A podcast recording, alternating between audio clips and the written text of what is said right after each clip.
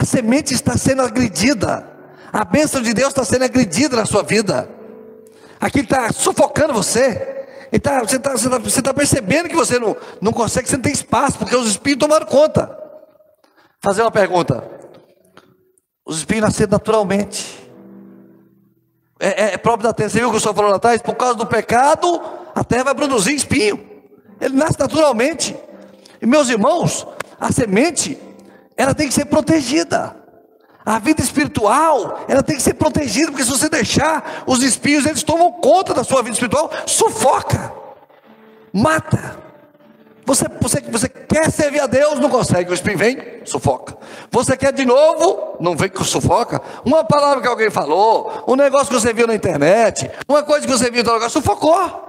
Sufocou o espinho. Falou, mas cadê aquela pessoa espiritual? Ah, tá, o espinho sufocou.